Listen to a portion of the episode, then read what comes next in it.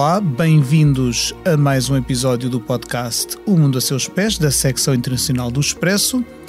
Eu sou Pedro Cordeiro, editor dessa secção, e estou aqui hoje a conduzir a conversa em lugar da minha camarada Ana França, eh, que também vai participar neste programa, mas que está enviada eh, do jornal eh, à Ucrânia com a repórter de imagem Ana Baião. Tem estado lá para assinalar o primeiro aniversário da guerra na Ucrânia. É com elas que vamos conversar, mas também com a Ksenia Tomchik, que é ucraniana, mas fala português e que um, se junta também a esta conversa. Uh, a Ksenia trabalha no resgate de civis no, no âmbito deste terrível conflito no seu país e vamos começar precisamente por conversar com ela. Ksenia, antes de mais eu queria explicar aos nossos ouvintes, ou pedir-te que explicasses, uh, porque é que tu, sendo ucraniana, falas português e bem que eu já ouvi. Olá a todos. Uh, primeiramente, uh, eu falo português versão brasileira. Espero que vai dar para entender tudo.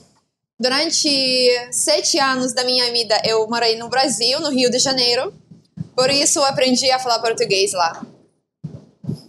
Muito bem. E o, o teu trabalho atualmente na, na Ucrânia passa pelo resgate de de civis e eu queria que nos falasses um pouco disso, que nos explicasse ao certo o, o que fazes e uh, de que modo uh, é que, como é que esse, as dificuldades que suponho que esse trabalho tenha neste momento uh, aí no, no, no, na zona onde estás, que se não me engano é em Kramatorsk, portanto na, na, na não muito longe do que é hoje a frente de guerra. Uh, na verdade, a minha equipe, a gente mora, a gente aluga a, uma casa em Kramatorsk, que de fato é, fica, sei lá, uns 20 quilômetros, eu não sei, eu tenho que verificar, da linha da frente, mas nossa equipe vai uh, uh, para resgatar as pessoas nas cidades que ficam realmente na linha da frente. Por exemplo, a gente chega a um quilômetro das posições russas às vezes. Uh, e a ideia é basicamente uh, ajudar as pessoas a saírem desses lugares e procurarem um lugar mais uh, seguro, pelo menos temporariamente, até a situação melhorar. A verdade é que a equipa de reportagem do Expresso tentou encontrar-se com a organização da, da Xénia em Bakhmut, mas já uh, as Forças Armadas ucranianas tinham proibido a entrada uh, de jornalistas. Um, Ana França, queres nos contar um pouco como foi essa, essa tentativa e, o que, e aquilo que viram, aquilo que conseguiram vir? Sim, nós, eu já estava em contacto com, com a organização há, há bastante tempo, uh, porque de facto eles um, são uma, uma das organizações um, que mais um, que, que tem, tem uma presença uh, mediática muito forte e, e, tem muitas histórias no Instagram, tem muito conteúdo e de facto eles fazem um trabalho diário de resgate de pessoas em sítios muito complicados. Eles já tiveram pessoas feridas, dos membros da equipa dele, deles e estão sempre. Aquilo funciona, acho eu, pelo que eu percebi, desta, forma. As pessoas têm o número deles, há cartazes nas cidades mais complicadas, como Barmut, Chaziviar e por aí Uh, e quem, quem deseja ser resgatado telefona e eles marcam uma espécie de calendário. Por exemplo, conseguimos ir na quarta-feira e trazemos duas famílias, porque temos carros suficientes para isso. Se não, se não tiverem nenhuma chamada de recrutamento, vão entregar mantimentos. Fazem sempre uma das duas coisas, ou as duas coisas. Quando deixam os mantimentos, uh, trazem pessoas que queiram vir. Eu conhecia, eu conhecia a Xenia na, na internet porque ela escreveu um texto muito interessante sobre as razões das pessoas às vezes não quererem ser resgatadas. Para nós parece-nos estranho que alguém não queira ser retirado de uma zona tão complicada, mas as pessoas têm todas razões muito diferentes. Ou porque não sabem que não têm dinheiro para sobreviver numa cidade grande com, com pouco, os poucos subsídios que, que possam vir do governo, ou não têm membros de família em nenhum local onde possam, para onde possam ir, ou simplesmente viveram ali a vida toda e parece-lhes uma coisa muito difícil, não é? Reconstruir completamente a vida, principalmente das pessoas mais velhas, em lugares que eles não conhecem. E a Xenia fez um texto sobre isso. Não, tentem, tentem não julgar as pessoas que não saem, porque nunca se sabe exatamente porque é que elas não saem. Nós tentámos então um, organizar essa viagem, mas uh, o que nos foi dito é que naquele dia em que podíamos ir, não havia, eles não tinham nenhum plano para ir, não havia ninguém que, que quisesse ser resgatado, que tivesse telefonado, e no dia a seguir foi o, foi o anúncio da administração militar da zona que, que já não estavam a entrar nem jornalistas, nem organizações de resgate. Os civis que querem sair podem telefonar aos meios militares, mas é só isso. Não, já não há. Por agora, se calhar a situação volta a melhorar e depois a, a Xenia e os seus, e os seus colegas podem, podem voltar, voltar a ir, mas tudo o que eles fazem é completamente um, sustentado por doações e também a reconstrução de casas de pessoas, eles também uh, recolhem dinheiro para isso, para casas que não fiquem mais longe da linha da frente, que tiveram, por exemplo, uma, uma, um ataque não tão sério e ficaram com as janelas partidas, por exemplo, ou com um bocado do telhado mais destruído, e eles também, também fazem isso. Para as pessoas que não querem sair, também tentam reconstruir as casas para não. Porque sem janelas é impossível, o frio é, o frio é inacreditável e sem, sem com as janelas partidas não, não, não é possível manter nenhuma, nenhum aquecimento, nenhuma salamandra, nada, porque o calor sai, sai todo. Então eles também se focam nisso, nessa, nessa reconstrução mais pequena. Certíssimo. Uh, falando agora, abrindo um bocadinho o âmbito da, da conversa um, e à situação na Ucrânia, não é a primeira vez que aí estás como uh, enviada do Expresso e, e estiveste, aliás, nos, nos primeiros meses da invasão, ehm, também nos arredores de Kiev, na altura em que foram descobertos os indícios dos, uh, da, barbárie e dos, uh, dos putativos crimes de guerra e contra a humanidade que possam, ter, que possam ter sido cometidos. O que te perguntava era que diferença é que, quase um ano depois, encontraste nessa Ucrânia que resiste à invasão e que parece determinada, para quem a vê aqui da ponta ocidental da Europa, a continuar uh, a resistir ao invasor russo? Num, num ano, uh, à volta em Kiev, a vida é bastante normal. Eu não, não quero, não. Pode parecer estranho estar a dizer isto, como se eles não tivessem sofrido ou as pessoas não tivessem que mudar a sua vida ou não tivessem perdido ninguém. Claro, claro que sim mas as pessoas fazem um esforço muito grande e eu e a Ana, no primeiro dia que chegámos, fomos convidadas para uma leitura de poesia que estava cheia. Uh, as pessoas fazem um esforço para viver a sua vida. Há negócios a abrir, empresas de tecnologia, cafés, restaurantes, os museus estão abertos, o teatro está aberto, há, já há, umas, há exposições aqui de fotografia e de, nós vimos os cartazes ah, de, sobre, a, sobre a guerra. A cidade tem um trânsito que as pessoas daqui até dizem que já nem se lembravam do quão um, quase é caótico mesmo, é? Mesmo claramente uma grande cidade com já, já estão quase as pessoas todas aqui outra vez. Um, saíram cerca de 2 milhões e meio de pessoas de Kiev e eles já têm agora 3.6 milhões, portanto antes da guerra tinham 4 a cidade está, está de facto com, com tudo a funcionar. À volta de Kiev obviamente a situação é muito diferente porque o, a parte mais intensa dos bombardeamentos e, e, a ocupação aconteceu aí, não é? Não aconteceu, não chegou ao centro. Aí, uh, também a, a, reconstrução tem níveis diferentes. Quanto mais longe de Kiev, mais difícil uh, ou, ou, ou, menos investimento se parece notar na reconstrução da casa das pessoas. Ou seja, Butcher, por exemplo, que, que todos nós nos lembramos como aquele sítio com aquela rua cheia de tanques derretidos e, e, e, mísseis e morteiros e pedaços de carros e, e até mesmo pessoas uh, não é? Mortos militares e civis, um, está completamente irreconhecível.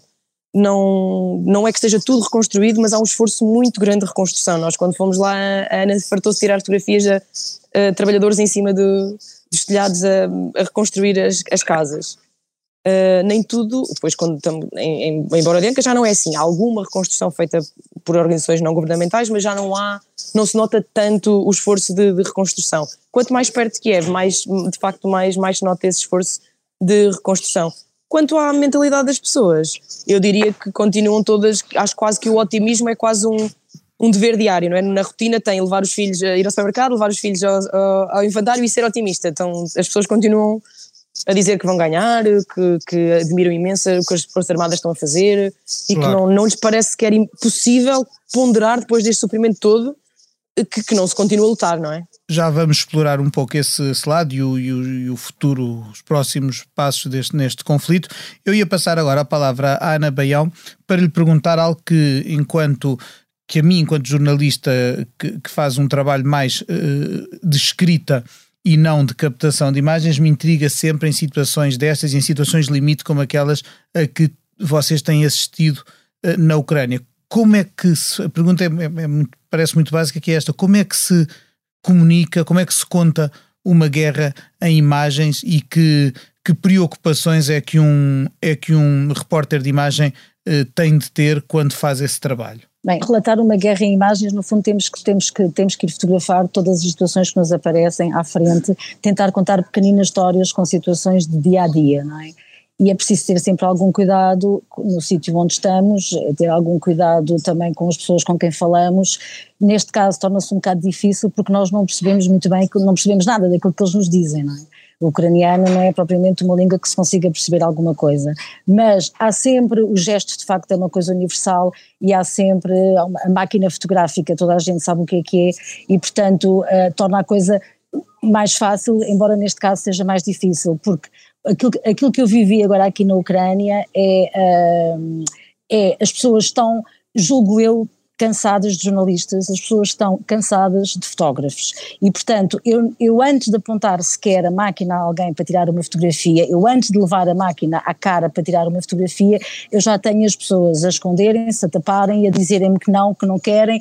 Pronto, e eventualmente a dizerem algumas coisas também que eu isso não consigo perceber, mas uh, pronto, percebo, percebo pela, pela, pela, pela, cara deles que não deve ser muito simpático. Em relação aos militares, uh, é, é, é, pior ainda, é? porque eles de facto, por questões de segurança, não querem que, que não se fotografe uma data de coisas, uh, algumas delas que eu, por exemplo, não consigo, não, não consigo perceber, não é? Houve um dia de manhã que à saída do hotel estava a nevar e eu estava a tirar fotografias a uns edifícios antigos uh, com um ar completamente soviético e com a neve a cair, e veio um militar vindo não sei muito bem de onde, e ele, portanto, não quis, que, não quis que eu fotografasse e obrigou-me a apagar as fotografias. Portanto, isso aconteceu-me praticamente todos os dias, o que acaba por ser uma gestão muito difícil em termos de trabalho, que é aquilo que eu quero mostrar, aquilo que está ali prontinho para ser fotografado por mim, mas aquilo que eu de facto não consigo fotografar, ou aquilo que eu posso fotografar sem que me venham chatear.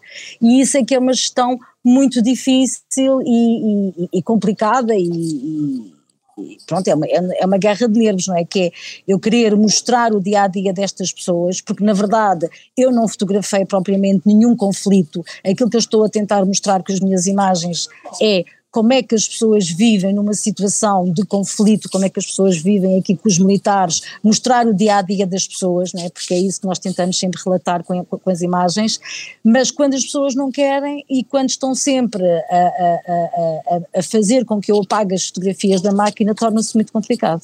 A Ana tem um trabalho bastante mais complicado que o meu, porque eu, eu apareci ao pé das pessoas com o meu telemóvel no bolso e no máximo uma caneta e usei pouco canetas porque o frio impede-te de escrever rápido, então eu gravei tudo com áudio.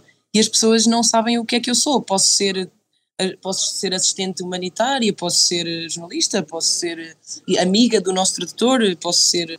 E a Ana não, a Ana, o trabalho dos repórteres aqui, eu suponho que também o pessoal da TV, é, é, muito, é muito mais complexo e, e de facto nós notamos, notamos muito isso, a cobertura no leste é muito difícil, as pessoas são extremamente desconfiadas por razões que terão a ver com alguma propaganda russa ou terão a ver com as pessoas já estarem maceradas, massacradas de 10 anos de guerra no Donbass e já terem falado com imensa gente e nenhum dos problemas delas terem sido resolvidos por causa disso, não é? Não, não quer dizer que claro. tudo fique melhor só porque o, falaram com os jornalistas, não é? E é evidente que, que a Ana Baião, pelo equipamento que, que traz consigo, é, é, é, é mais rápida, mais imediatamente identificável como alguém que vem Uh, cobrir o assunto, que vem se calhar que vem captar imagens, que, que e, e, e, Ana França, quando, quando uh, passam a saber que é jornalista, muda a, a, atitude das pessoas? Comigo não, não muitas pessoas não querem falar, dizem logo que querem falar, agradecem e seguem o caminho. As que querem falar não, não se importam de falar, porque não é, lá está, não é intrusivo, não é invasivo e as pessoas tendem a ver uma câmara como algo que sim, que é que é não sei, parece que afeta mais a privacidade das pessoas do que as palavras. não é, nós somos um jornal, portanto a maioria do nosso trabalho é fotografia, ou pelo menos neste trabalho é fotografia e escrita, e a minha parte é muito pouco, não aparece. O que eu faço não, não se vê. As pessoas não, não me estão a ver a trabalhar, eu só estou a conversar, que é uma, é uma, é uma ação bastante banal na vida de toda a gente, não é? é. Uh, claro que eles sabem que, que eu estou, que vou, que vou escrever sobre eles, como é óbvio, identifico-me como jornalista. Mas passados 5 minutos já, já estamos só numa conversa, portanto as pessoas não estão a pensar nisso, não é? Não estão a pensar um, que eu vou usar aquilo ou que eu vou publicar aquilo. No caso da Ana é complicado porque ouve-se a, a câmara, tudo isso, não é? é. E, e há uma outra coisa que eu também reparei, que é, já me aconteceu em algumas situações as pessoas não quererem muito ser fotografadas, mas depois quando, quando digo qual é o órgão de informação, ou, ou sobretudo quando digo que é o país, uh, as pessoas, ah, está bem, pronto, é para Portugal, tiro lá, pronto. Mas aqui não interessa nada ao país de onde é que eu venho, não é? portanto, de onde é que eu sou. As pessoas não querem mesmo ser, não querem mesmo ser fotografadas, eu acho que estão mesmo muito cansadas, estão muito cansadas mesmo. Sim, uma questão de de reserva. Bom, gostava também de vos perguntar, eh, dado que a Ucrânia é um país muito, muito vasto, uh, com uma superfície várias vezes superior à de Portugal e onde a situação é muito diferente, uh, até em relação à própria guerra, consoante o sítio onde estão. eu lembro-me de, quando leio os vossos, leio e, e, e vejo os vossos uh, trabalhos, de ter a sensação, por um lado, foi, foi uma sensação de, de quase de duas Ucrânias, porque na, os relatos, os vossos relatos de Kiev eram de uma, de uma cidade, como, como aliás já disseram aqui neste podcast de hoje, que volta ao normal, onde as pessoas tentam o máximo fazer a sua vida eh, profissional, de lazer, cultural, uh, por um lado. Uh, e já no leste uh, temos, aliás, na, na, última edição impressa do Expresso, a reportagem, sobre, pelo contrário, com uma unidade uh, de elite da, das Forças Armadas Ucranianas que está na linha da frente contra a Rússia. Como é que é esse contraste entre duas Ucrânias, porque vocês estiveram exatamente em pontas opostas do país? O país é, é mesmo enorme, a maioria do, dos trabalhos que nós fizemos, nós perguntávamos, então podemos ir falar com, com militares, algum sítio onde eles estejam a preparar a defesa e, e diziam-nos, sim, sim, sem problema, eh, é duas horas daqui, é, é, não há problema nenhum, é, em três horas estamos lá no máximo. Uh, isto, para, isto para um trabalho de um jornalista, que também é, é que eu acho, eu acho engraçado falar, uh, quando a luz acaba às três e meia, três horas de viagem para algum lado é o nosso dia de trabalho quase todo. O país é mesmo, mesmo muito grande e, e também nota-se perfeitamente a mudança eh, entre, eh, entre Kiev, claro, e, e, e outras cidades um, eh, Lviv, onde, onde, onde eu estive também, também em maio, de facto, quando se chega ao leste, tudo é muito diferente. A guerra não começou lá há um ano, a guerra tem 10 anos no, no Donbass e infraestruturas, hospitais, estradas, as estradas estão feitas em granulado, de tal, de tal forma levaram com morteiros que o Alcatrão não é cheio, completamente cheio de buracos, é, é, quase impossível andar rápido nas estradas, uh, ir a, algum lado com, com celeridade, porque está tudo muito, muito destruído, há, há muito pouca luz, as pessoas são, pedem para desligar a, as luzes por causa de, de, eventuais bombardeamentos de cima, portanto é tudo muito, fecha tudo muito cedo, é muito difícil ir uh, comprar comida se estivermos a trabalhar até tarde, um, e de facto o leste é, há muito pouca gente, nota-se perfeitamente que não há as pessoas que, que, e depois há aquela questão complicada que, que, que, eu não quero simplificar. Falamos com muitas pessoas, claro, mas eu não, não quero dar uma ideia simplista. O que nos dizem é que muitas das pessoas que, que queriam sair eram, eram ucranianas, eram, eram, defendiam a causa ucraniana, eram patriotas, já saíram do Donbass.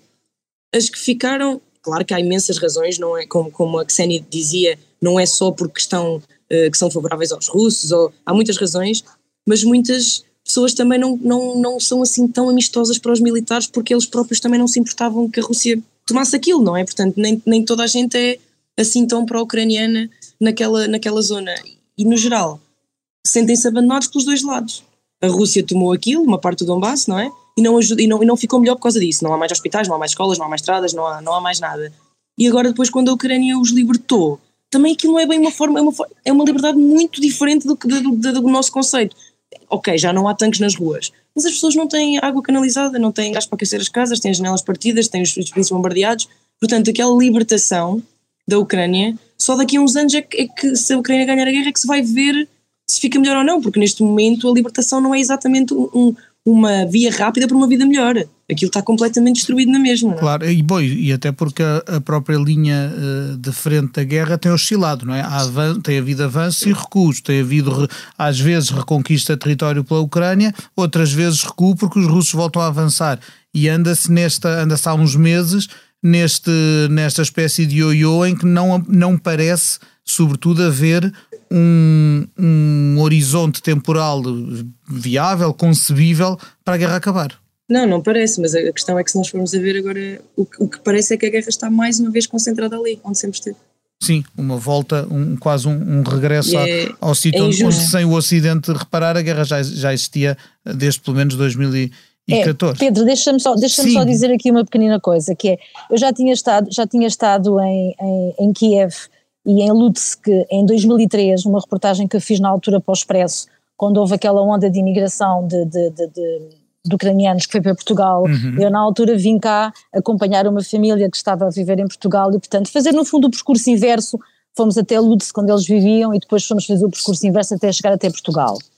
E eu, na altura que vi uma Kiev, que não tem nada a ver com a Kiev de hoje, não é? Isto hoje é uma, é uma, é uma cidade completamente cosmopolita, com muitos cafés, com muitos bares, com todas as, as marcas de roupa de luxo e.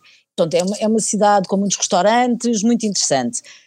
Uh, não foi isso que eu vi na altura. Na altura era uma cidade que estava parada no tempo, tinha aberto um pouco McDonald's há pouco tempo, uh, as roupas, as cores, parecia que era tudo muito, muito descolorido, muito desbotado. E o engraçado é que no Donbass ainda é um bocadinho assim, ou seja, eu tenho estado, a Ana França tem, tem, tem, ri-se comigo porque eu estou sempre, estou sempre espantada com aquilo que eu vou vendo em Kiev, porque de facto é, em 20 anos isto mudou do 8 para 80, mas quando eu cheguei ao Donbass, para mim houve muita coisa que ainda me fez lembrar a Kiev que eu vi em 2003, a própria, os carros, uh, uh, os, la, os ladas, né, carros antigos, as roupas ainda, portanto aquilo, eu, eu não não, não sei se é uma população mais pobre, mas é uma população de facto que parou, parece que as coisas ali estagnaram, não é? Estagnou tudo com a guerra, não foi só as estradas, a própria evolução das pessoas, a maneira de estar, de viver, parou tudo. Realmente é impressionante esse, esse contraste que, a que se é, assiste e que, e, e, que é patente nas imagens que, vocês, que, que, que tu tens captado e que, e que temos, e que temos eh, visto. Outra, outra pergunta que gostava de fazer-vos é uh, sobre uh, se as pessoas com quem vocês têm falado, quer no leste, quer no oeste da Ucrânia, se exprimem em relação ao que tem sido o papel dos países, uh, genericamente dito, ocidentais, portanto, no fundo, o conjunto de democracias que têm dado apoio à Ucrânia, nomeadamente militar. Eu noto, por exemplo, quando ouço falar políticos ucranianos, nomeadamente o presidente eh, Volodymyr Zelensky sempre uma impaciência uh, na obtenção de apoio, e, por exemplo, quando se desbloqueou aquela ideia de, de, do fornecimento de tanques, que, que demorou a desbloquear por parte da Alemanha, logo a seguir o, o, veio o pedido dos, dos caças, dos aviões de combate, eh, e sempre com, uh, uh, sempre com esta ideia de alguma impaciência que se, que se percebe para um país que está a ser atacado. Uh, e este tipo de, este tipo de impaciência, às vezes, de algum, de algum agastamento com, com a demora das coisas, também anotam nas pessoas? Qual é o sentimento que têm em relação a países, uh, já não direi uh, Portugal, que também tem, tem o seu papel, mas a países como os grandes, os Estados Unidos, a Alemanha, o Reino Unido, etc. Olha, eu acho que no leste está toda a gente descontente, sejam os que são ucranianos, sejam os que não são tão pró-ucranianos. Porquê? Uns acham que a Europa tem que deixar de mandar armas porque senão nunca mais para isto. Eles não querem saber quem é que ganha e quem é que não ganha, eh, se, se não quer, simplesmente não querem mais guerra no, ali e acham que. estamos a, falar de pessoas que não têm um, um posicionamento claro nem pró-Kiev nem pró-Rússia. Estão as pessoas que estão que sentem só abandonadas por todo o lado, não é? Que têm só as casas completamente destruídas, que não vêm ajuda nenhuma, que não vêm ONGs a chegar lá, que não têm ainda forma de cozinhar, cozinham a lenha, estão irritadas com o facto de os europeus não estarem os europeus não perceberem que aquilo vai durar para sempre se nós continuarmos a mandar armas. Isto, muita gente nos disse isto. Uhum. Do outro lado, tens os militares que acham que nós devíamos mandar tudo, é? tudo, o arsenal inteiro da NATO. Ou seja, está toda a gente descontente. Uns porque que nós não mandamos quase nada e estamos a brincar com isto, como nos dizia um grupo de chechenos, a dizer se não há guerra em Itália, se não há guerra em França, se não há guerra na Dinamarca, se não há guerra em Portugal, vocês querem os vossos armas para quê? Nós estamos aqui a dar o corpo, a defender a democracia com o nosso corpo e vocês estão a guardar as armas para, para quê? Para exatamente para quê? Para, para um dia mais tarde? Portanto, é, é um bocado um descontentamento geral. Uns querem mais armas e outros que veem o facto das armas estarem a chegar como um prolongamento da guerra que os afeta principalmente a eles. Portanto, há, claro que também há muita gente que agradece a ajuda humanitária e os medicamentos e claro que sim. Mas, mas no geral há, há um, uma, não sei, apreensão dos dois lados. Uns não percebem porque é que nós ajudamos mais, em termos militares, e as pessoas do Donbass não, não percebem porque é que nós, se calhar, nos estamos a meter, na, na, a irritar ainda mais a, a, a, fera, não é? Com as nossas, com a nossa. E que mais uh, impressões, uh, porque de certeza que para um para quem está na Ucrânia e para quem a percorre de uma ponta a outra, há impressões, há factos há, que, que vocês captam e que, que um, um, um editor sentado num, num estúdio em Lisboa com certeza que não, que não terá previsto nas suas perguntas. Uh, o que é que, que outras coisas é que, que outras impressões é que trazem agora que já estão na, na reta final desta, desta deslocação à Ucrânia? Hum. Estamos aqui a pensar. Impressões. Olha, que o país está de velocidades diferentes, mas isso é um bocado o que nós já dissemos, não é? Uh, Kiev uh, a tentar mesmo ser, um, ser uma capital normal. Ainda no outro dia, quando chegámos, fomos a um, fomos a um restaurante que acho que tinha aberto na semana. O nosso trator levou-nos. Um, e depois, Donbass, completamente guerra, desesperado, tipo desesperado, assim, desencanto. E depois, o Sul, é assim um mix. Uh, uh, está muito deserto, a Ana fotografou muito isso, porque a, a, cidade era grande, tinha 300 mil pessoas antes da guerra e tem, terá 50 mil agora. E, mas aquela praça é tão grande, tão grande, tão grande, não está ninguém, nunca.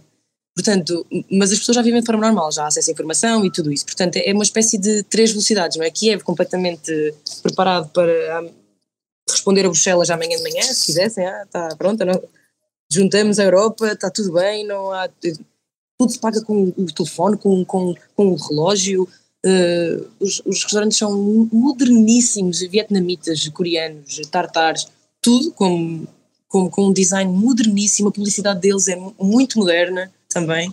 E depois o Donbass completamente o oposto disso, e depois ali no meio a tentar voltar à normalidade. O Sul, uh, Kherson, que esteve sob ocupação oito meses, é o sítio que esteve mais tempo sob ocupação e que já foi libertado. Obviamente Mariupol está há mais tempo também, Melitopol e, e Crimeia e, e, e Lugansk mas, mas eh, é, é, para mim foi uma, foi uma surpresa por um lado boa, porque nós tivemos muito, passámos, nós fizemos exclusivamente uma história que ainda vamos explicar, que é só sobre a resistência civil, como é que as pessoas se mantiveram, um, tentaram de alguma forma opor-se aos russos sem, sem ser necessariamente militares, sem ser com armas, ou é, fazer parte do exército, que de outras formas é que, é que a população se tentou opor.